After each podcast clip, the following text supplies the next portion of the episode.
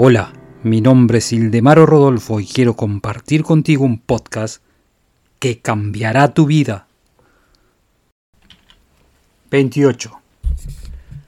Tú eres el canal donde lo indefinido se va a diferenciar. Y esa diferencia se logra si tú haces uso de esta diferenciación. Solo es necesario el reconocimiento para poner en movimiento las causas que serán las que ponen en movimiento los deseos que tú quieras lograr.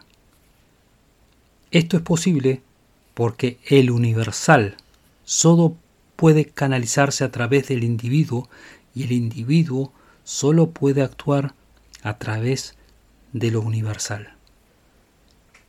Porque son uno porque lo universal y el individuo son uno. Sigue mi podcast y te daré la llave que abrirá todas las puertas del éxito.